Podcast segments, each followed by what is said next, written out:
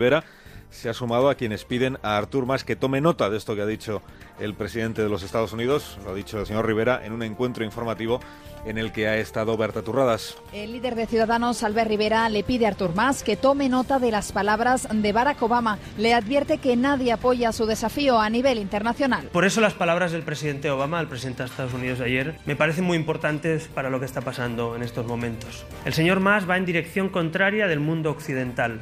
El mundo occidental se une, llega a tratados internacionales, comercia, y el señor Mas quiere lo contrario, perder mercado, levantar fronteras, volver a ver aduanas, perder aliados tan importantes como Estados Unidos. También la candidata Inés Arrimadas ha recordado más que las declaraciones de Angela Merkel y David Cameron demuestran también que Cataluña saldría de la Unión Europea si se independiza.